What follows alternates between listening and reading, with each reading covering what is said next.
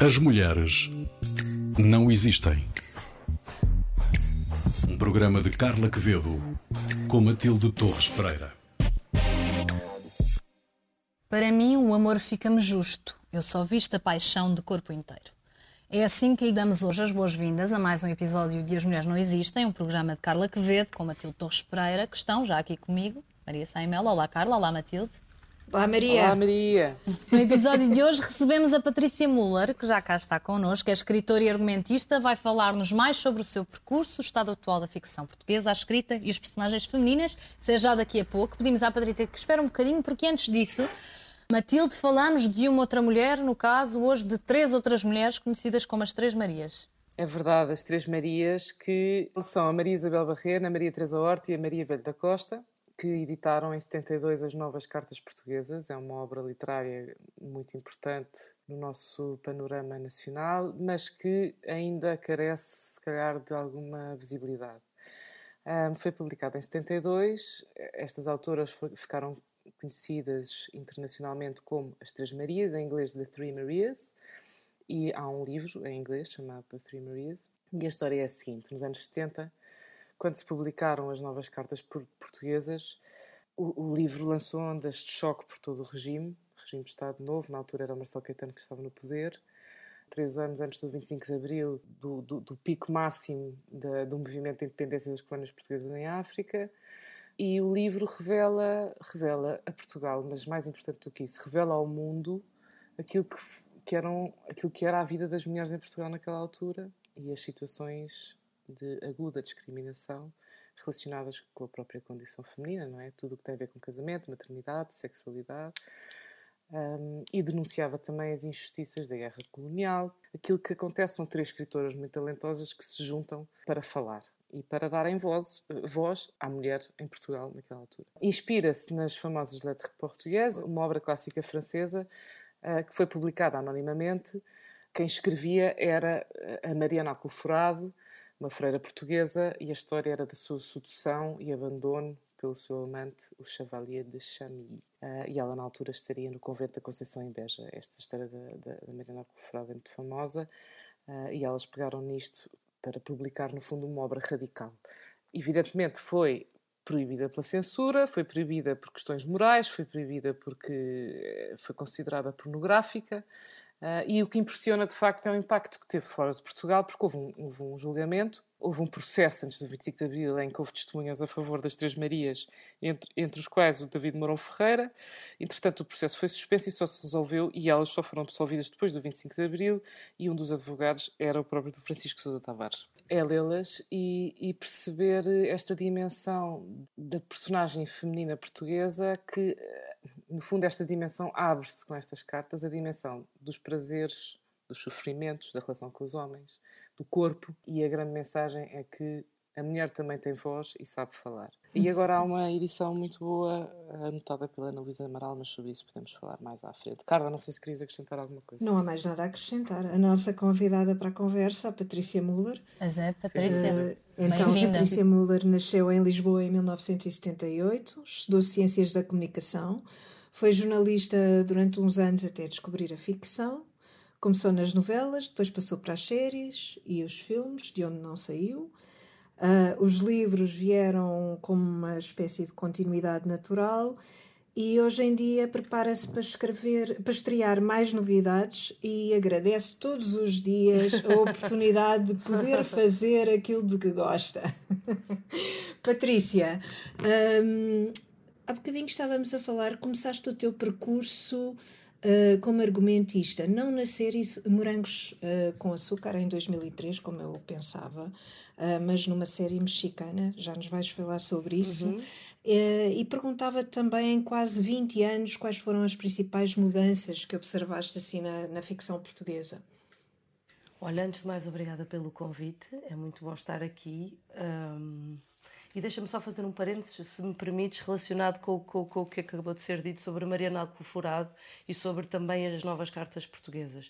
Eu uma hum. vez entrevistei a Maria Teresa Horta Uhum. Foi uma coisa muito interessante na altura. Mas o que, o que estava a ser dito é absolutamente verdade e é um projeto que eu tenho e espero conseguir concretizá-lo no, no, nos próximos tempos, que é a questão da mulher, não é?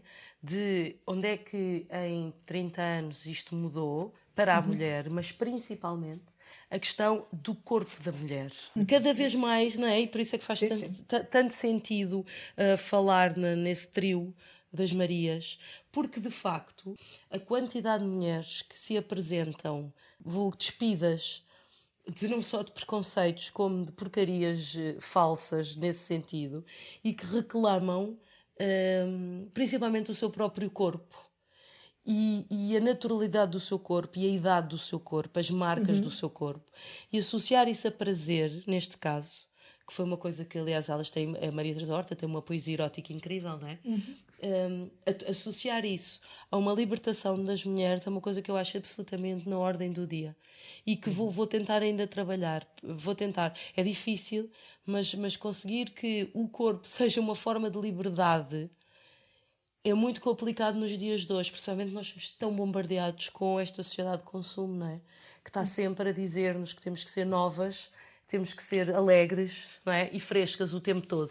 São 11 da noite, está podre, mas tem que ser nova, alegre e fresca. Temos que ser tudo. Mas pronto, isto para, para fazer as paredes, porque de facto é uma coisa que me, que me interessa desde sempre. Comecei sim nas telenovelas, numa adaptação ótima de uma telenovela chamada O Último Beijo. Que era uma telenovela mexicana. Uau. Que, contrariamente a todas estas ideias de liberdade, não é? são novelas com conceitos, pronto, em que as mulheres continuam sofrendo desesperadamente por homens claro. que as maltratam. Até isso faz parte da um condição clichê. feminina, não sei se um o feminismo vai mudar isso.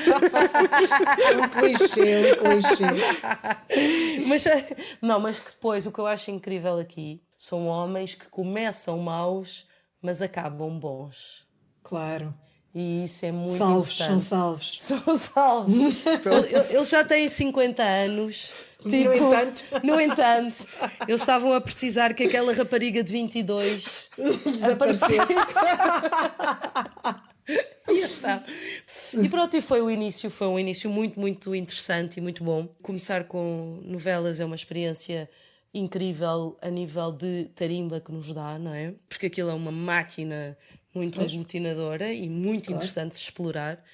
E a partir daí, anos mais tarde, depois tive a sorte de poder acompanhar esta nova leva de séries, não é? Que agora Portugal está finalmente a acordar para isso. E pronto, e, e ter aproveitado a onda e ter começado a fazer basicamente só isso. Deixando as novelas para trás por enquanto, pelo menos, porque um dia ainda vou lá voltar. Ainda vamos fazer uma novela com uma, uma, senhora de 50 anos que lhe cai ao colo um rapaz de 22. Exatamente. E terá sucesso? Terá, neste momento, sim. Então há muitas mudanças no, nestes 20 anos. Há uma mudança grande, não é? Imenso, se... eu sinto pois. imenso. Uhum. Até porque, se tu pensares hoje, as mulheres na casa dos 40, não é? Se têm grande poder económico.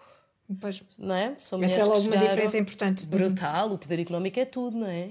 Elas não dependem dos homens. Uh, os próprios homens não, já não querem encostos, que é uma coisa genial, não é? O homem uhum. a dizer eu já não quero encosto, as pessoas estão à vontade de rir, mas quem é que se quer encostar, não é? Uh, isso já não faz sentido nenhum, as, as, as, miúdas não são educadas para se encostar a lado nenhum. E portanto, reclamar, olha, aquilo que nós estávamos a falar, de um reclamar de uma identidade um, feminina passa, obviamente, também por reclamar uma ficção que seja feita para mulheres que trabalham, mulheres independentes ou mulheres que não estão à mercê de ninguém. Eu não sei se vocês viram agora uma série que estreou, deu grande polémica na Netflix, chamada Sex Life. É uma rapariga que é casada com um homem estável, bom e essas coisas todas. E ela recorda-se da sua vida louca no passado e vai à procura do ex-namorado. E tem uma famosa cena que está a percorrer as redes sociais que é um nu frontal do seu ex-namorado. Mas isto para dizer, é uma série feita para mulheres, em que certo, os homens sim. estão ao serviço das mulheres. Aliás, vocês veem como é que isto acaba e é de chorar a rir, porque é uma coisa que, que, pronto, que é feita claramente para um público Na perspectiva feminino. feminina. Como é que se escreve então as personagens masculinas neste contexto? Sim, tens É um toda problema, a razão. É um pois. problema, é um problema. Eu sinto muito isso. Eu sinto muito isso. É uma pergunta muito pertinente porque é um problema. Porque o que é que tu fazes? Ou tens uns homens um bocadinho machistas com mulheres que lutam contra, contra eles e que eventualmente poderão sair vitoriosas, ou tens, como é neste caso, dois homens bons, no fundo, que se apaixonam por ela e fazem tudo o que ela quer. Dois Também são dois palhaços. estereótipos. Dois São, bananas. são. Dois bananinhas. Dois bananas. Dois palhaços ali atrás dela. Exatamente. Mas reparem, eu, eu nestas coisas acho que não há meio termo. Eu sempre, eu- sempre que havia discussões até sobre a questão do assédio, não é? Que é uma, uma questão que eu, que eu adoro e que discuto imenso e que falo imenso sobre isso entre amigos. Repara, hoje em dia os homens, ah, nós não podemos dizer um piropo. Epá, não, não podem. Porque vocês não sabem o que é que o outro lado vai sentir. Vocês não sabem o nível de trauma. Ah, mas é só um piropo simpático. Epá, não interessa. Durante muito tempo nós tivemos a levar com as grosserias piores. Agora, shh, é a mesma coisa. Durante muito tempo nós tivemos a ver mulheres desesperadas atrás de homens, certo? Então agora veio os bananinhas bonitos atrás de nós. Também sempre houve personagens femininas fortes com, que deixavam os homens cair no meio da rua. Aliás, é outro estereótipo, tipo a Malena da Mônica Bellucci e coisas assim. Pois não é? era, Mulheres Malena que Nome andam de na rua. Tango, sim. Pronto. Esse Exato. livro, sim, eu também li esse livro. Exatamente. A fame, a fame fatal sempre foi uma. Mas a fame personagem- fatal é uma mulher, que isso é outro problema que nós temos, que usa o sexo para manipular, não é? Pois. Eu há uma personagem que adoro, que é La Belle du Jour. Essa eu acho Uhum. brutal. Que é uma mulher que está aborrecida com a vida e que, por simplesmente, decide, não é? Ah, Sim, começar... Precisa de terapia, não é? Precisa de terapia. Não sei, Carla, não sei. calhar Não Precisa um se bocado, quer não dizer, ouve lá, eu punha numa terapiazinha. Só para, para, para falar sobre o pai. Não é? Para falar sobre o pai. Eu, punha numa terapia. Porque é sexy um homem que dorme com muitas mulheres, Não, claro. mas não é sexy uma, uma- Quer dizer, então. Não. Claro, isso óbvio. Eu acho que esse tipo de mulheres, se nós pensarmos um bocadinho, a experiência que têm vale a vida toda. A Madame Bovary, que é provavelmente dos meus livros preferidos de sempre. Porque ele teve 15 anos a escrevê-lo, não é? Como é que é possível estar 15 anos a escrever um livro? Eu tive 5 e achei um absurdo, imagina 15. Agora, um homem que, pe- que pensa numa mulher que está tão aborrecida, que está disposta a sacrificar a sua própria vida por um momento de, de adrenalina, se nós mal comparando, é um homem que vai para a guerra sabendo que pode morrer, mas que tem uma causa mais alta, ou porque, ou porque está aborrecido, enfim, mas não, mas porque está a defender alguma coisa e sabe que pode morrer. Why not morrer por excitação? Fazer Claro. dela menor, Pois, não é? pois, Fazer pois, dela uma claro. tonta. Sim, sim. É uma coisa que eu acho isso que sim perigoso. Não, não é uma tonta. Não, claro, É só uma gaja que pura e simplesmente disse: Este meu marido é uma seca. A minha vida aqui nesta casa do campo é uma seca.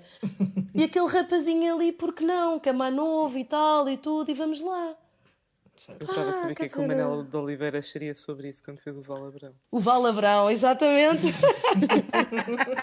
Não, a história das mulheres aborrecidas, vou-vos dizer, é uma, é, uma, é uma história muitíssimo interessante.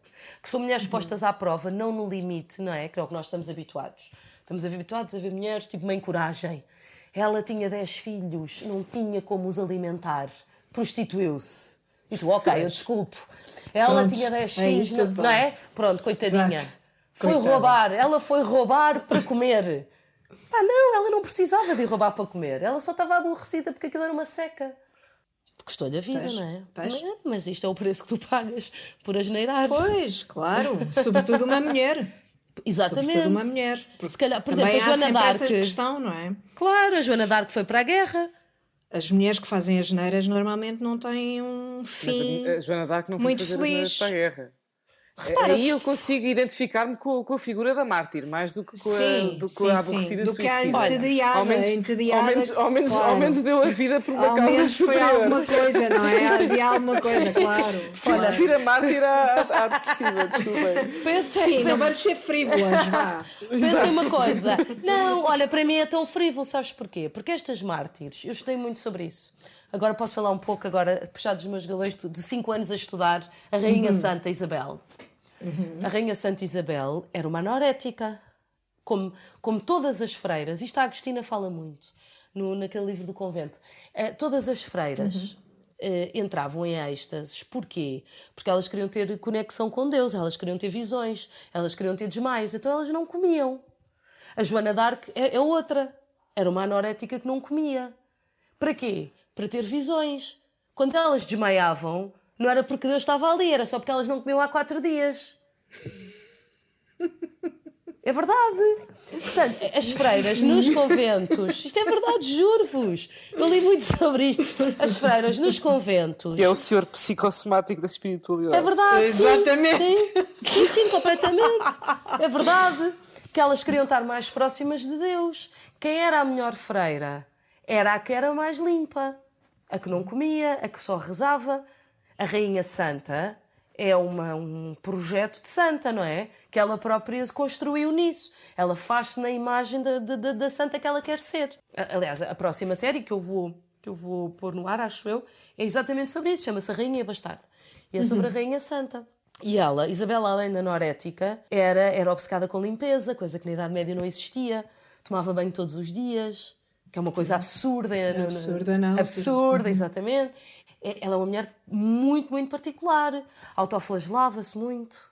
Um, pureza, pureza, a noção de pureza. Isso era moda, isso era moda. Exato, e, moda, pois. Mas ela moda levava isto. Ou, ou sendo um bocadinho menos herética, perfeito. Perfeito, mas ela levava isto a um nível, a um nível absurdo. Eh, só, só para terminarmos aqui a nossa conversa, eu gostava uhum. de, de falar um bocadinho contigo sobre, hum, sobre a Madre Paula uhum. uh, e, como é, e o que é que tem mais interesse para ti? Escrever sobre personagens históricas como a Madre Paula e agora referiste outra, outra personagem, outro uhum. projeto em que estás envolvida. Uh, aliás, esta série uh, ganha um prémio. Ou a ficção a partir de, de elementos autobiográficos, como acontece no teu livro Uma Senhora Nunca? Olha, isto é um, é um contrassenso, é uma coisa super ambígua em mim, porque eu nunca gostei de história. Hum. E há uma coisa que ainda é pior, que é, eu sou uma impaciente nata. Hum. Estar horas, anos, meses a ler livros de história na Biblioteca Nacional, para mim é a mesma coisa do que pá, pedirem para arrancar um dedinho porque eu de facto não sou essa pessoa. Ou seja, isto é um exercício que eu tenho que me obrigar a fazer porque acho que é importante para aquilo que eu quero dizer, não é? Eu uhum. tenho que de facto demorar cinco anos a escrever um livro para eu dizer exatamente o que eu quero e chegar exatamente, não é, na horizontal lá abaixo onde eu quero.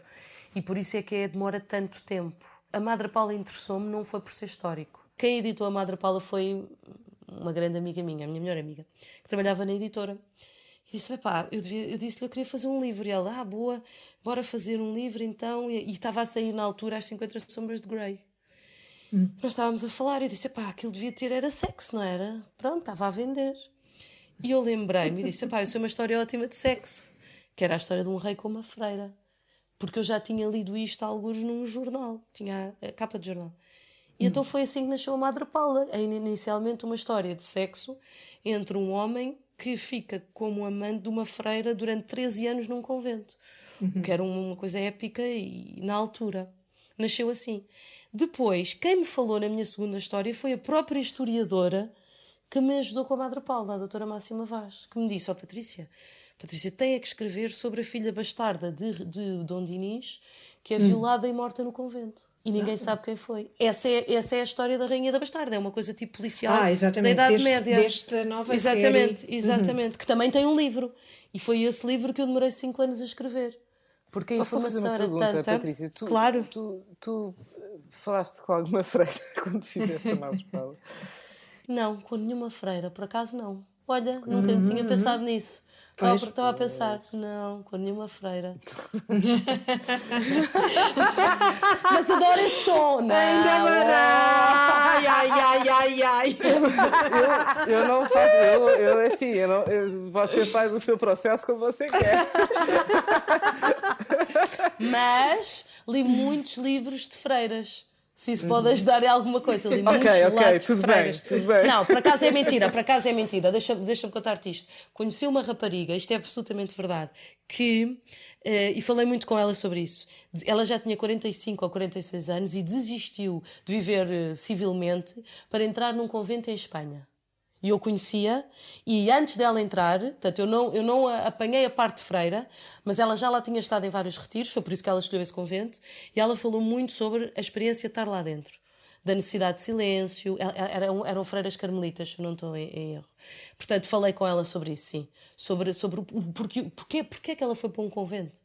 E o que é que era aquele apelo incrível? Ela só me falava no silêncio e na, e na proximidade de Deus, sim. Mas ela era, era uma pessoa que no século XXI optou por isto, não é?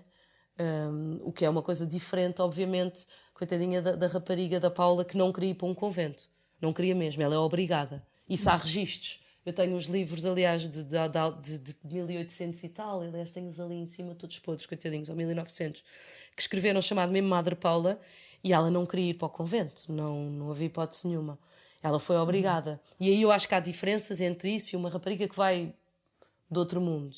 Mas freira, freira, não. Mas a Paula é uma no freira comment. diferente. Não, a Paula é uma freira diferente. Ela, no fundo, não queria ser freira. Ela, no fundo, nunca é freira. Eu acho que isso é, o, é o, é o que não, sai do a livro. Questão, a Ah, questão não é certo, essa. A questão é que as mulheres são mulheres e depois é aquilo que, que, que, que elas escolhem na vida. Claro, não, não é ser não, freira as, que não, deixa as, de ser não as mulher, como é protege de evidente, ter não é? sentimentos e Claro, de- como é Não, claro que sim, E claro tudo, que E tu sabes isso é por isso é que escreves, não é? por isso é que escreves tão bem sobre as mulheres.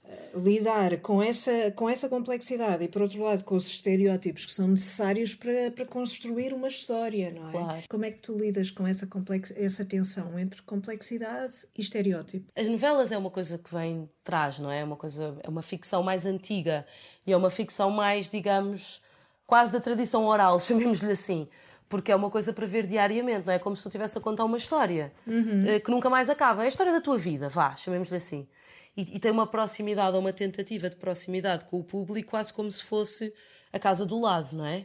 É uma ideia de muito contínuo. E nesse muito contínuo, todas as personagens tentam, obviamente, ser muito mais naturais. Tu exploras conceitos de estereótipo, mas personagens de estereótipo às vezes não consegues tanto. E há ali um flow que corre com elas todas. Não há uma personagem que tu consegues chegar ao fim. A não ser o, vá, o básico do muito bom e do muito mau. Mas isso também vá, é, é- é muito curto, não é? Para, para, para, Claro. para uma coisa destas. Portanto, as novelas, eu acho que há isso. As novelas há uma tentativa de uma recriação da vida. Agora, as séries é uma coisa mais difícil e por isso é que está a ser uma aprendizagem curiosa em Portugal, para os guionistas, para os produtores, para toda a gente. Porque as séries, principalmente muito no modelo hum, americano, que são neste momento as séries que mais vendem no mundo, não é? Têm uma estrutura e uma técnica que são muito curiosas e estão muito longe da estrutura da novela. E aprender isso e aprender a trabalhar numa, num- numa tentativa mais abrangente e menos doméstica é, é, é muito difícil.